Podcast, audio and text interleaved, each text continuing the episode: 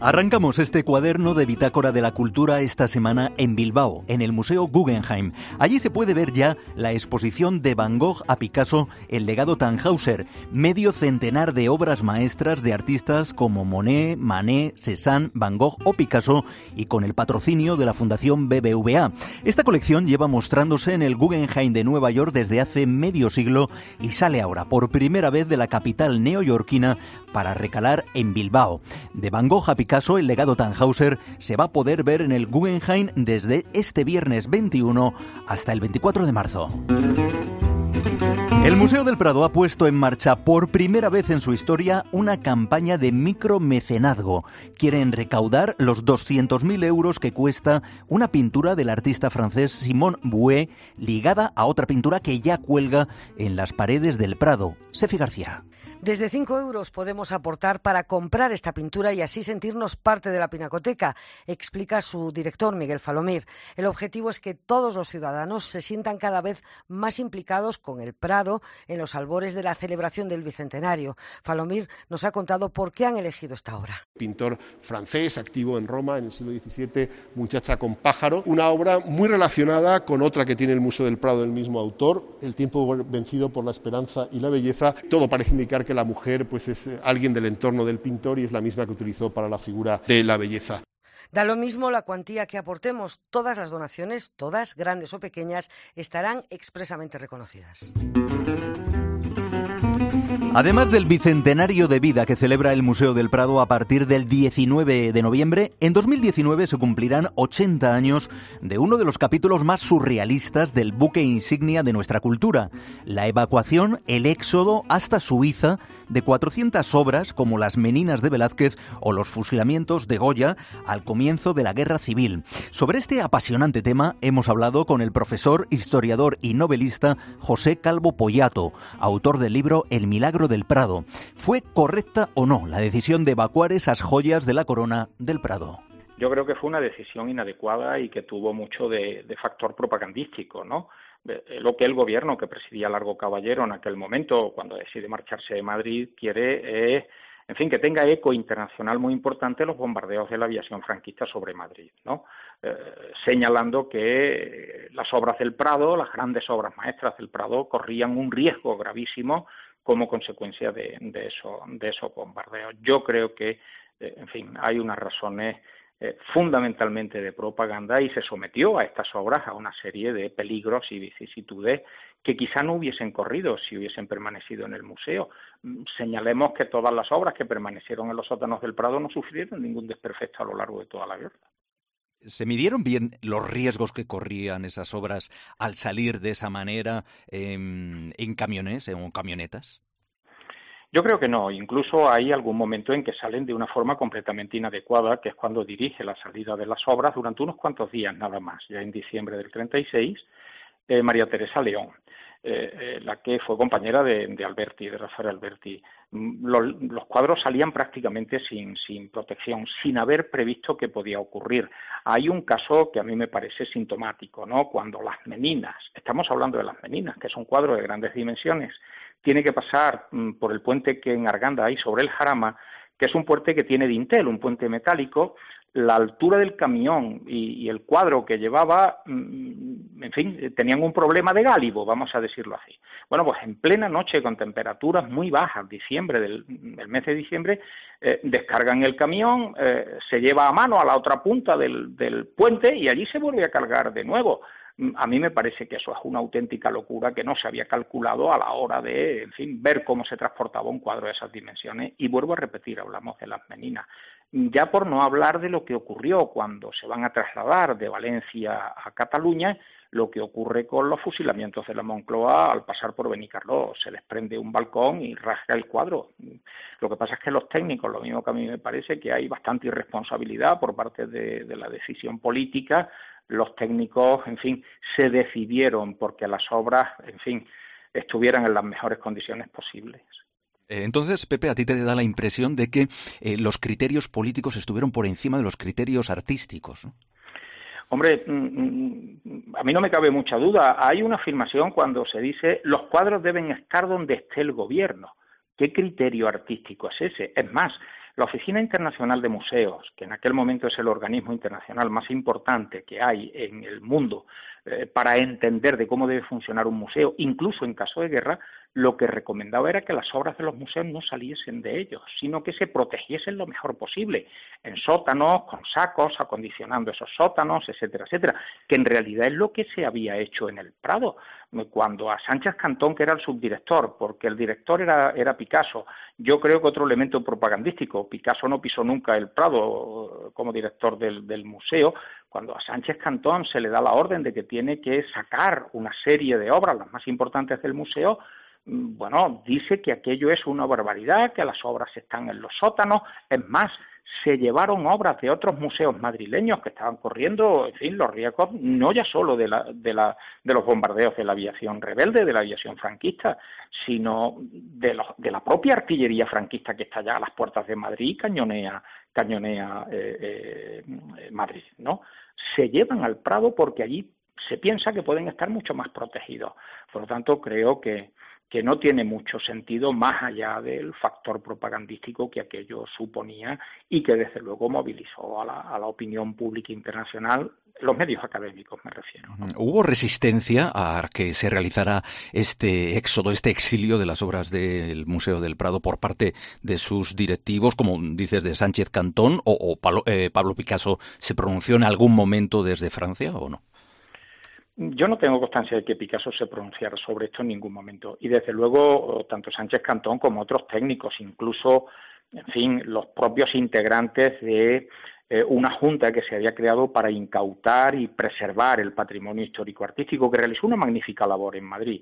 Eh, ese Madrid que está en fin, eh, eh, convertido en un caos y donde masas, en fin, incontroladas están asaltando sobre todo templos eh, por la cuestión religiosa, asaltando, destruyendo muchas cosas, esta Junta incauta esos bienes para ponerlos a resguardo, ¿no? Bueno, pues miembros de esa Junta, donde hay personalidades muy importantes del mundo intelectual y artístico, eh, también se pronunciaron en contra y elevaban escritos a la Dirección General de Bellas Artes señalando lo inadecuado que era el transporte de determinados cuadros por la situación en que se encontraban los lienzos, por la situación de las maderas, que las variaciones de temperatura podrían, podían provocarle daños irreparables, pero bueno, sus protestas tuvieron, tuvieron poco éxito, muy poco éxito. Eh, ¿Cuántas obras salieron del Museo del Prado y, cómo fue toda esa peregrinación, ¿no? digamos, hasta terminar en Ginebra, ¿no? que fue el destino final? El destino final fue Ginebra. Eh, bueno, en torno a unas 400. Eh, lo que pasa es que desde mi punto de vista lo importante no es tanto el número, que que es notable, 400 obras, sino de lo que estamos hablando. Son las grandes obras de Velázquez, las Meninas, las Lanzas, las grandes obras de Tiziano, en fin, Carlos V en la batalla de Milver, las grandes obras de Goya, el 12 de mayo, el 13 de mayo, las Majas, eh, las grandes obras de Alberto, de Alberto Durero, en fin, los grandes maestros del Prado, ¿no? Eh, yo creo que es importante la cantidad, pero es mucho más importante la calidad de las obras que se estaban sacando.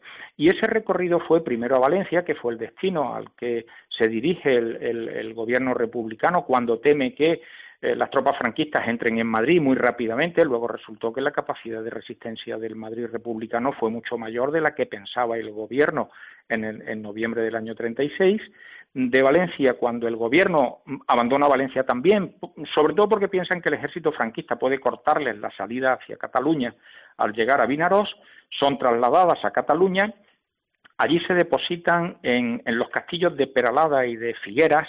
Hay un detalle que a mí me parece sumamente importante. Eh, Peralada y Figueras, en fin, tienen sótanos, muros gruesos como para aguantar cualquier cosa pero eran depósitos de municiones del ejército republicano, es decir, objetivos militares de la aviación franquista.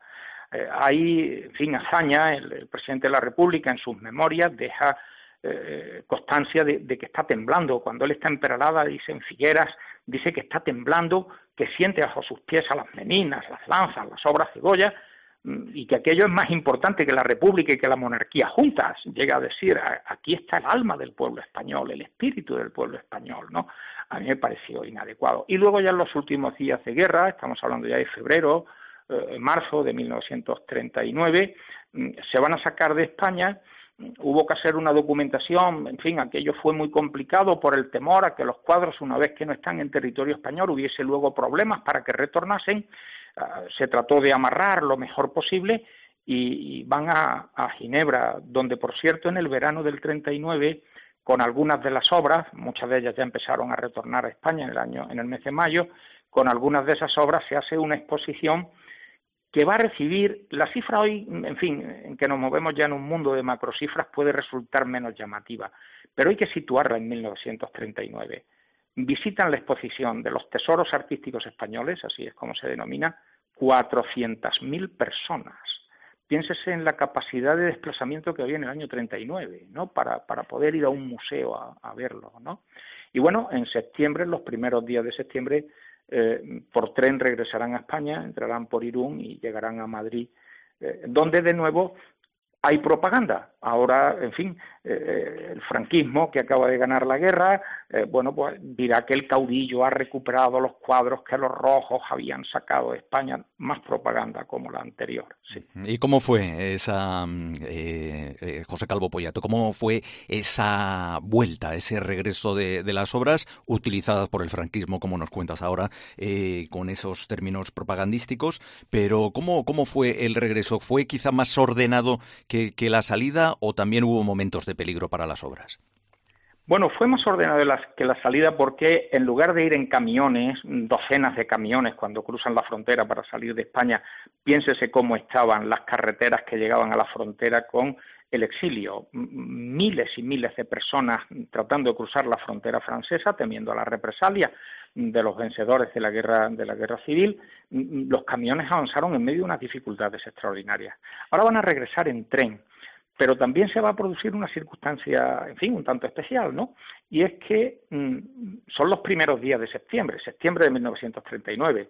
Ha comenzado la Segunda Guerra Mundial los trenes mm, que van circulando por territorio por territorio de, Francia tienen que hacerlo de noche con las luces apagadas por temor a que la aviación alemana pueda bombardear, ¿no? Es decir, sigue habiendo un temor grande, incluso las autoridades de Ginebra habían pedido mm, prorrogar la, la, exposición que acababa el 31 de agosto, ¿no? Prorrogarla dado el enorme éxito que había tenido.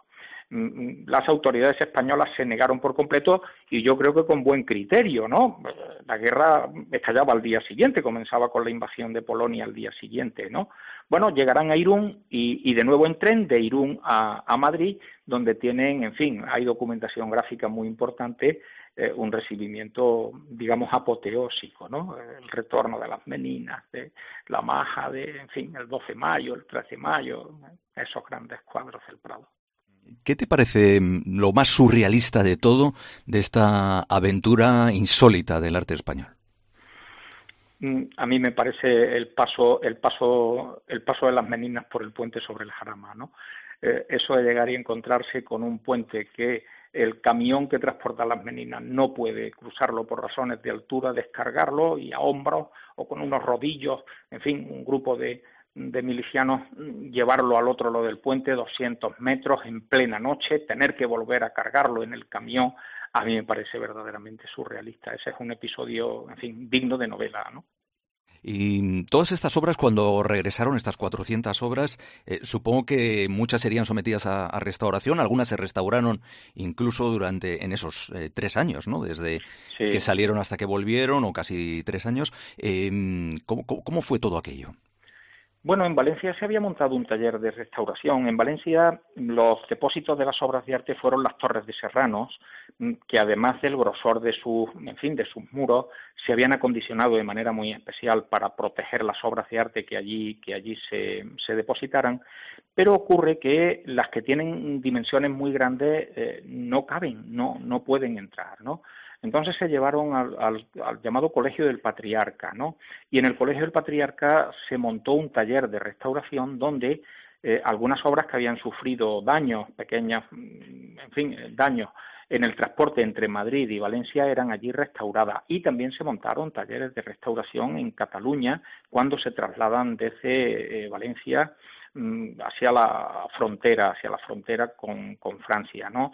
Por eso decía antes que mm, lo mismo que yo creo que hay en fin, eh, que es más que cuestionable la decisión política que se toma de sacar las obras del Prado, a diferencia de eso, es digna de toda alabanza lo que personas como Timoteo Pérez Rubio, eh, como Giner Pantoja, en fin, los desvelos de estos hombres, porque las obras eh, en fin, estuviesen catalogadas, se supiese dónde estaban, fuesen restauradas, se acondicionasen lo mejor posible, llegasen a Ginebra en las mejores condiciones posibles. Ese, ese trabajo es digno, digno de alabanza, al que acompañaron muchos de los técnicos del Prado o algunos de los técnicos del Prado que realizaron importantes trabajos de, restauración. ¿no? Muy bien, José Calvo Pollato. Te agradecemos muchísimo esta conversación sobre este libro apasionante, El Milagro del Prado. Gracias, buenos días. Buenos días. Un estafilococo fue el que se llevó al otro barrio al artista barroco italiano Michel, Michelangelo Merisi, más conocido como Caravaggio. Hasta ahora se pensaba en la sífilis como responsable de su muerte, pero un equipo investigador de un centro médico universitario en Marsella ha concluido que en realidad fue una infección causada por las heridas recibidas en uno de esos habituales duelos del pendenciero Caravaggio, la culpable de que el artista falleciera con tan solo 39 años. El secreto se ocultaba en las muelas e incisivos del artista, donde los vasos sanguíneos son abundantes y reveladores. La Compañía Nacional de Teatro Clásico levanta el telón de esta temporada 18-19 con el estreno del Auto de los Inocentes, que incluye el Auto de los Reyes Magos del siglo XII, considerado el primer texto teatral en castellano. José Carlos Plaza dirige la puesta en escena. Y hemos hecho un cuento gótico, un cuento negro, pero es un cuento, un cuento dentro de un cuento. Y ahí hemos unido también lo que Romer llamaba un cuento moral, entonces hemos intentado hablar un poco de qué está pasando en nuestra sociedad, cómo es posible que lo permitamos, la propia vergüenza de la gente que no hacemos realmente nada directamente para ayudar esta lacra. Entonces es un cuento intentando hablar de la falta de moral y del impudor y de la vergüenza en la que estamos sometidos. Yo me siento que vivo en un charco de mierda y intento sacar la cabeza como puedo. Esto es una opinión personal, por eso no hablo en plural, en que intentamos como podemos ante esta vergüenza.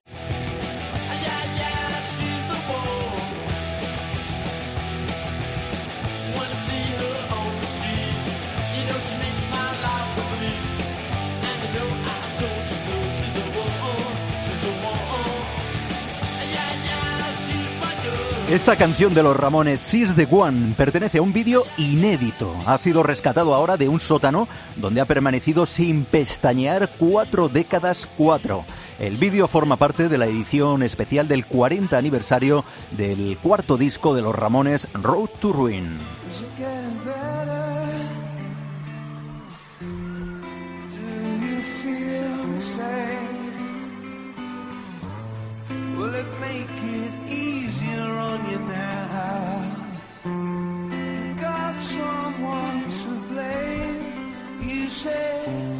U2 o El Delirio, ahora que el grupo irlandés vuelve a recalar en Madrid en dos conciertos, donde ya, por cierto, en la capital hacía unos añitos que se hacían derrogar Bono, The Edge, Adam Clayton y Larry Mullen Jr., recordamos aquel primer concierto histórico del Bernabéu, julio del 87, primer fogonazo de rock de U2 en España.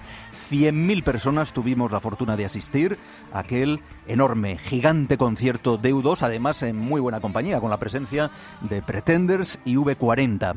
Bono enarboló una bandera blanca en lo alto del escenario con la que conquistó al público. Así hablaba el líder de U2 de todo ello en un informe semanal de hace 30 años.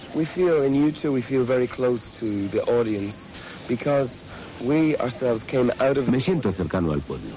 Nosotros mismos hemos salido del público. Éramos público cuando teníamos 16 años y tocaban teclas.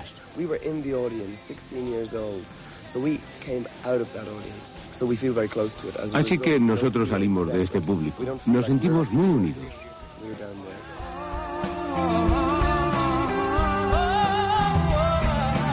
Pues con Udos y su impactante directo nos vamos hasta el podcast que viene.